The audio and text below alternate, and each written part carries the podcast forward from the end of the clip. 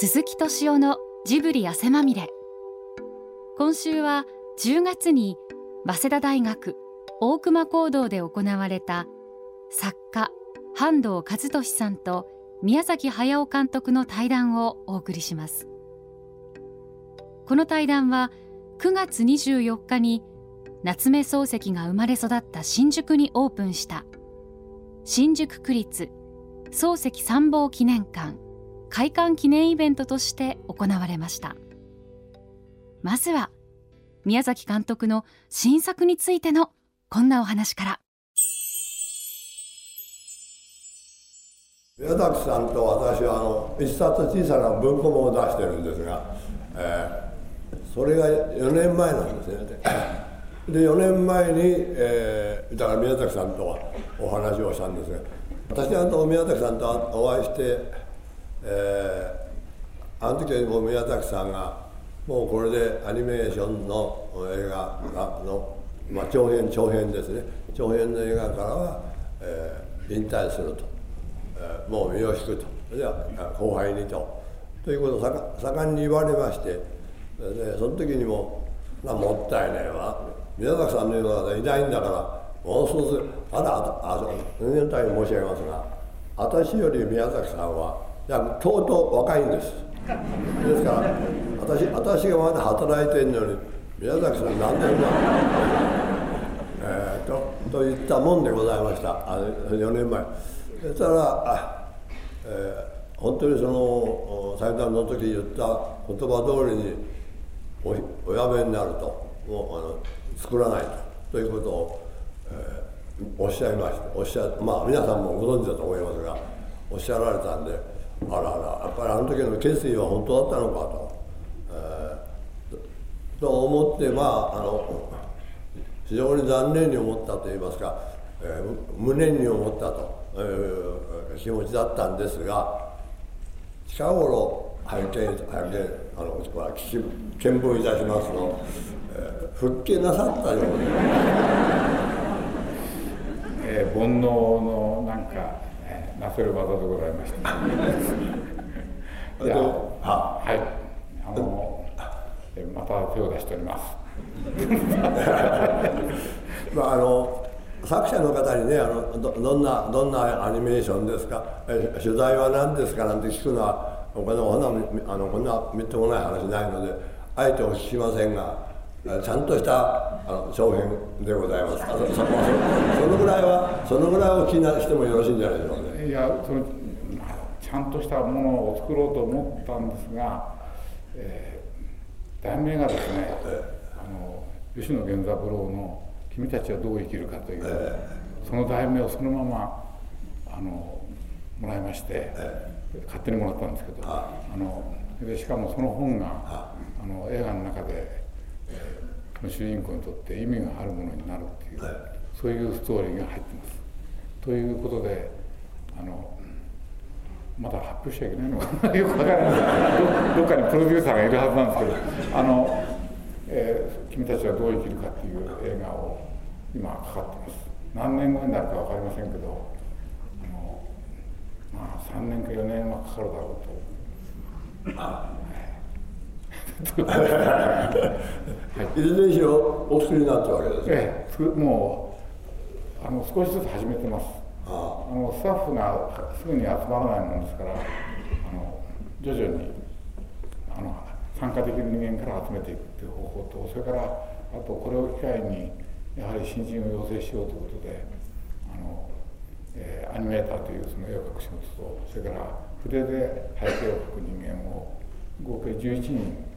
この二十歳の人たちが入ってきたんで一番若いのは19歳ですけど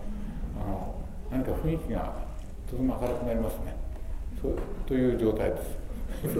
何ですか？いや花園の中にいるみたい。いやいやいやもう僕自分の年になると半藤さんを前にしてるのはなんですけどもう誰が誰やら区別つかないですね。嘘だと思いますよ。これいやいやそうでもじゃあでもああまあ着々と3年ぐらい経てばいや間違いなく昨日やった仕事が今瓦解してる最中で頭の中が今クラクラしてるんです。あれ間違えたなと。それやり直さなきゃいけないっていうふうに思ってる最中ですけど。半藤さんが来いと言ったら僕は行かなきゃいけない関係になりまして。専念するわけじゃなくてこれでもまだまだ一生懸命長い長い長編を書いてまして長編は来年の2月ぐらいには出ると思うんですが、はい、まだ私がはっきりやってるんですよ皆さん。あの半藤さんのですね歴史に何を学ぶかという新書版の本が、はい、あれ素晴らしいですね。僕大宣伝してますよ。これを読め他読まなくていいからこれを。読むいやあああれよりもちゃんとした、まあ、僕はあの具合がちょうどいいぐらいなんですけど。三四郎のね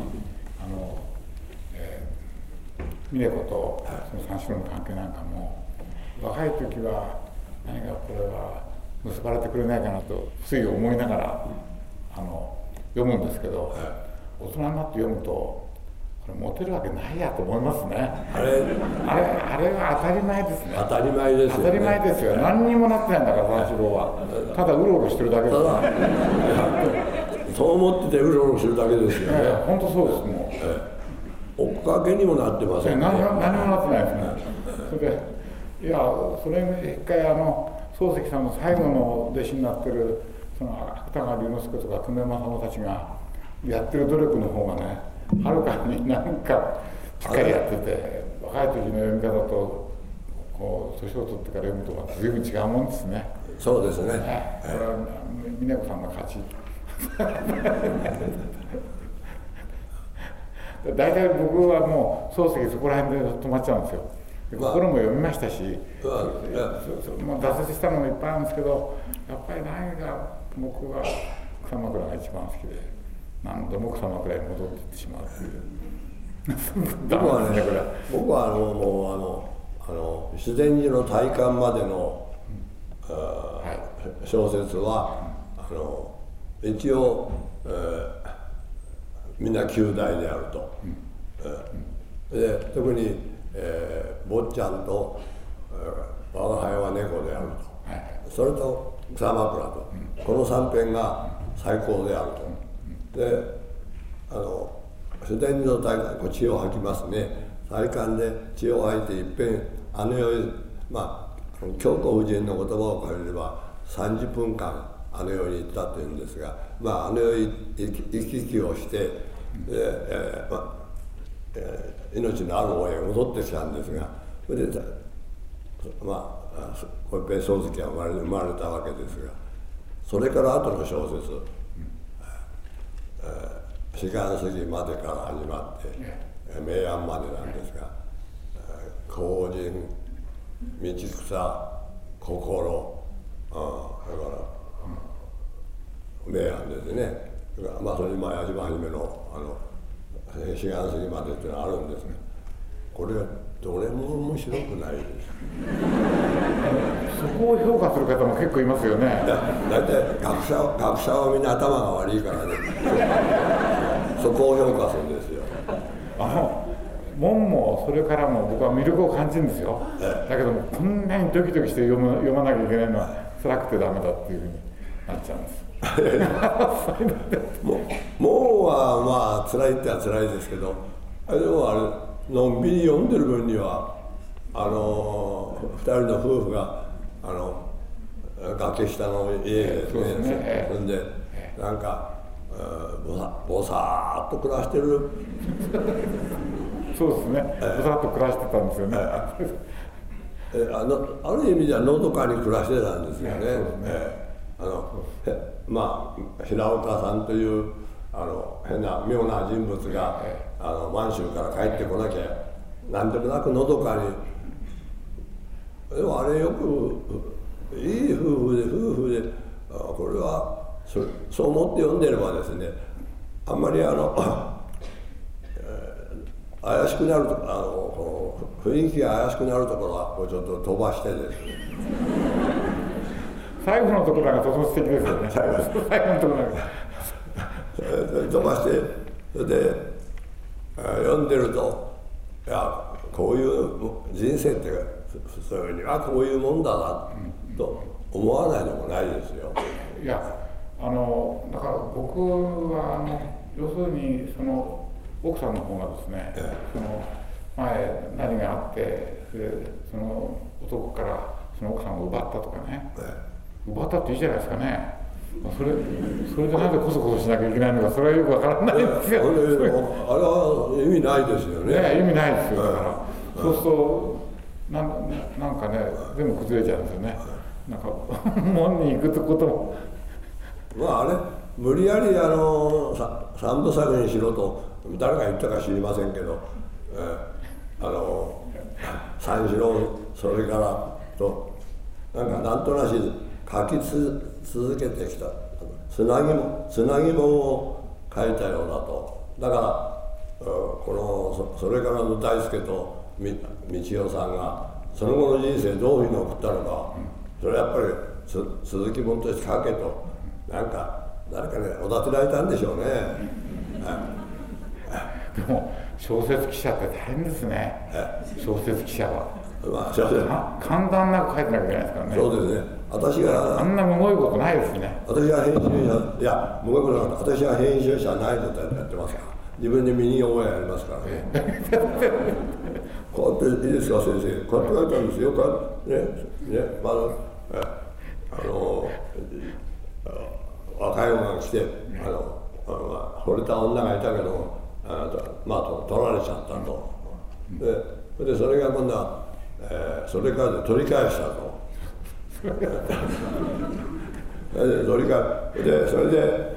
これで2人がこのまま幸福になったのか不幸な目に遭ってるのかどうかこれはあのやっぱりあのそそれからそれからなんだからそれからの次の小説を書くのがそ先生の義務じゃないですかとそれがもんですねなるほど、と編集者やるんですよ。なるほど、え草枕っていうのはあのこの漱石自身が俳句的小説と言ってますよね、で俳句的小説とは何ぞやと、うん、よくあの大学の あ卒業論文なんかにあるかもしれませんけど。そういうんで今までこれはなぜ俳句的小説なんですかとその時はそう言ってるじゃねえかとというだけじゃ困るんですよね。当たり前で探偵としては。そこで、な何が俳句的なの？と思ってですね、えー、その昔調べたんですね。えー、で実にあのくだらない結論になったんです。これを漱石が書いたのが、えー、30明治39年39歳の時でその前のまだ小説を書く前はあのこの時はもう東京東京よあの千駄ヶ谷に戻って千駄ヶ千駄木に戻ってきて千駄木で、えー、住んでた頃ですが早稲田じゃないんですけど。それでその時にもう大学の先生講師やった。んですが一高の先生と早稲田の先生やったんじゃなかったんですかね。まあ秀吉が先生やった。で先生がやってやってしょうがない。で勝手なことをやるという。で その時まあまた何か一つ書いてみるかなんと思ったんでしょうね、それでその時にこう自分が松山時代松山に1年間熊本に4年半松山熊本時代の、まあ、この松山は松山中学校の先生熊本は熊本の大高高等学校これは教授ですよね先生。まあ以前の先生先生やってる頃にまあ あの山岡まあ、正岡式先生にあのおだおだてられて俳句を作り出でその俳句の原稿は式に送る送ると式がそれに丸つけたりバツつけたり、さあの一重丸をつけたりして繰り返していくんですね。と その時とはそれはいや四季の言う写生なんていうのは俳句の本質ではねえと。俺はもっと違う違う俳句を作るんだと言って勝手な俳句を作ってたわけですよね。でそれがまあ戻ってきてであの人の弱か、えー、ロンドンに行って留学していると留学している最中には一切俳句作んなくなっちゃった。いや、まあ、一切ってことはないんですあの、えー、四季さんが亡くなったというあの法をもらった時には俳句を作ってますしその他俳句は作ってます。だけれどもあのそんなに昔ほど熱中しなくなった。ところが松山熊本時代は本当に熱中したんです2400ぐらい漱石の句があるんですがそのうちの7割6割 ,6 割以上7割近くがそのその松山熊本時代なんですね。ですから彼の手元には俳句が昔作った自分が若い若い先生の頃作った俳句が、え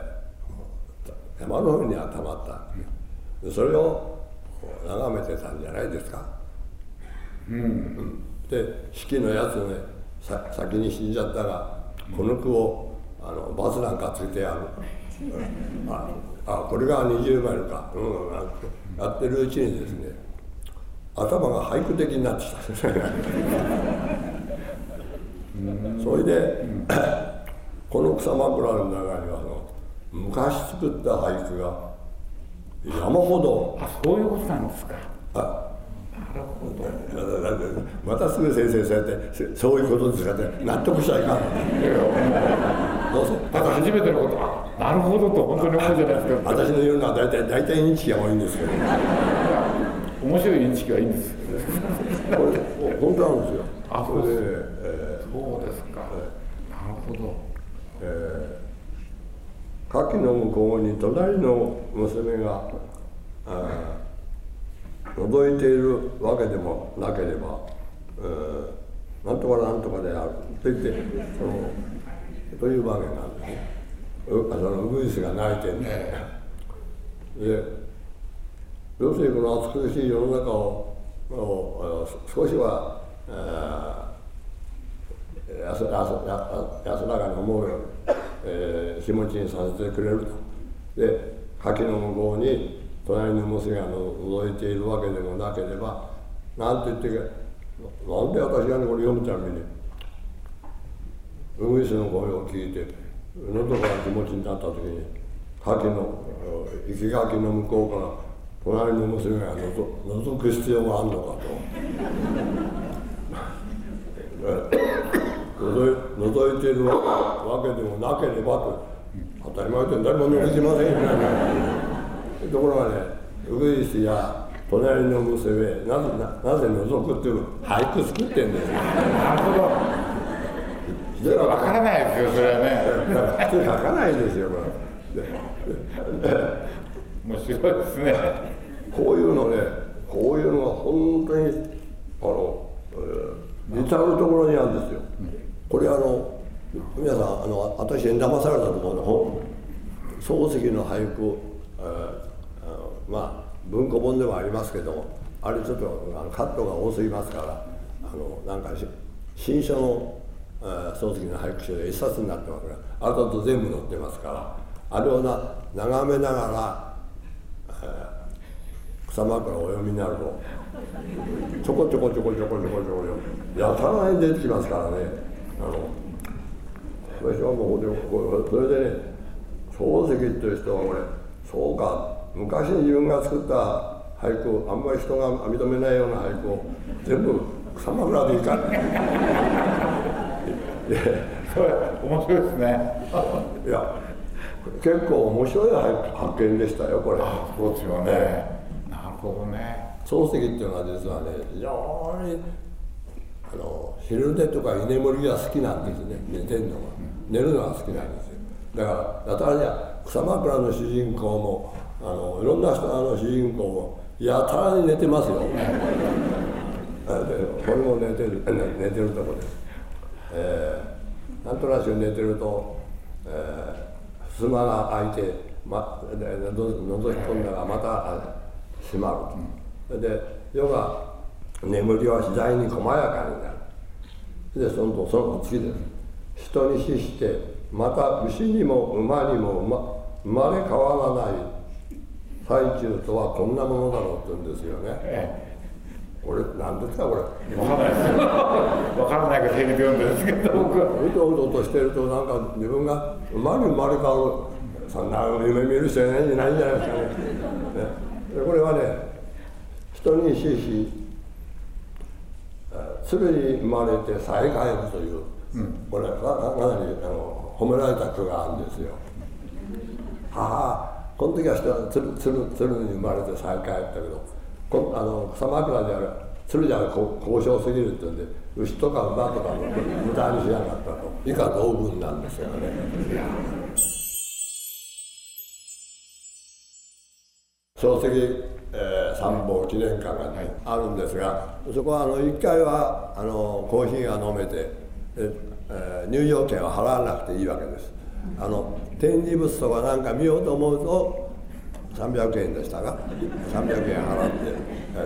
て一回はあの勝手にあの漱石の本を読んだりなんかするのはコーヒーも売ってますからそこはただなんで確か入ってこうこのぐらいの画面にいつも映像されてる。もうエンドレスで映像する。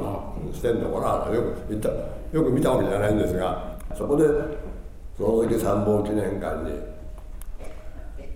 宮崎先生に僕はどうせ長編は作らないというんだが短編だから 作んなんじゃないかと。宮崎さんがお好きな漱石の草枕の一番初めの「老いと言って入った。いいですねあそこは。いいですよね。あとばあさんがあのいてですね。あそこの場面だけほんの5分ぐらいの5分が10分まあせいぜい10分半だけぐらいのアニメーションをそっとこう作って宮崎駿、えー、さ草枕住んでいこううんややややってもらおうかなやってもらえた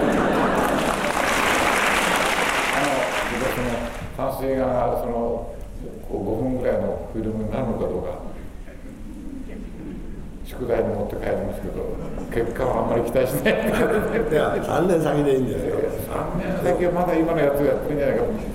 5分間 5, 5, 5分間でいいでしょうよ。5分間って言いますけど5分間作るの大変なんですよ我々の仕事どのぐらいかかるんですか？いやもうその中身によりますけど、ええ、あのいかにも手抜きの映像を作ったらつまんないですからね。まず山水画を描かなきゃいけないんですよ、うん、山水画を描かなきゃいけないです、漱石流のやつはで漱石の理想郷が描かれてるわけですよね。川が流れていて村があってそれで山があって七曲りが東の辺りかしらみたいなそういうやつをなったきゃいけないけどそれを書いてからそこに入っていく話はどうやって作るんだろうっていう。いやもう少し簡単な動画探しますかいやいやいやでも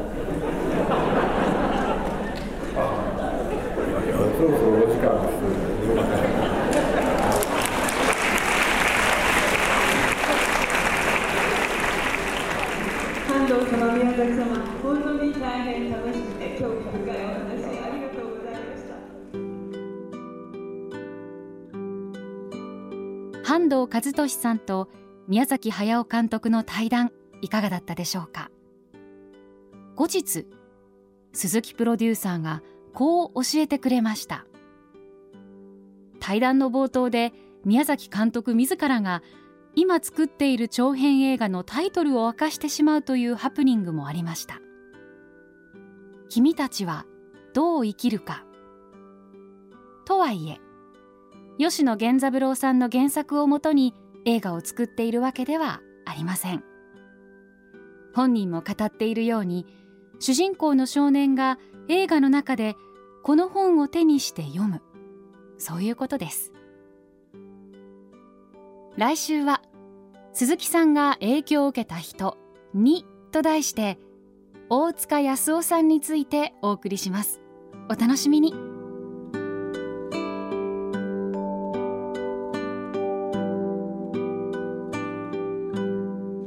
敏夫のジブリ汗まみれ。この番組はウォルト・ディズニー・スタジオ・ジャパン。ローソン。アサヒ飲料。